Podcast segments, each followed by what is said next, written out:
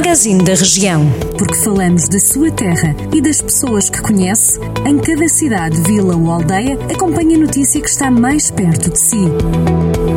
Magazine da Região. Câmara de Sinfães vai requalificar o edifício dos Passos do Conselho, um investimento de mais de 574 mil euros, cujo concurso público já foi lançado. Em comunicado, o município refere que o principal objetivo passa por transformar o edifício num espaço moderno, com mais comodidade para funcionários e utilizadores. O projeto prevê várias intervenções, como a substituição de caixilharia, a criação de uma rede de informática, eletricidade e audiovisuais, implementação de um elevador de acesso a todos os pisos e vários outros arranjos no interior e exterior da Câmara. A Avenida Doutor Alfredo de Souza, no centro de Lamego, vai receber de 1 de julho a 30 de setembro a feira de produtos endógenos do Conselho.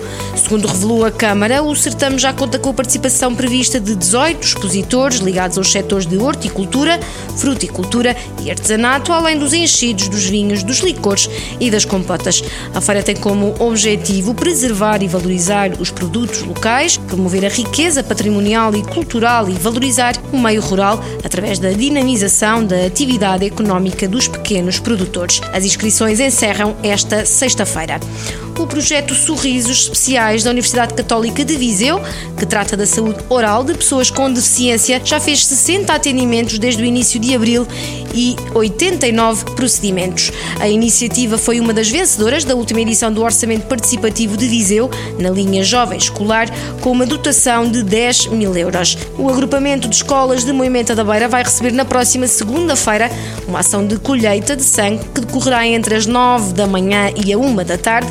A campanha é promovida pelo Centro de Saúde e de Transplantação de Coimbra, pelos Bombeiros Voluntários de Moimenta da Beira e pelo agrupamento de escolas, com vista a melhorar a saúde de uma grande parte da nossa população, justificou o Centro de Saúde e da Transplantação de Coimbra. Está dada a volta noticiosa pelo nosso distrito.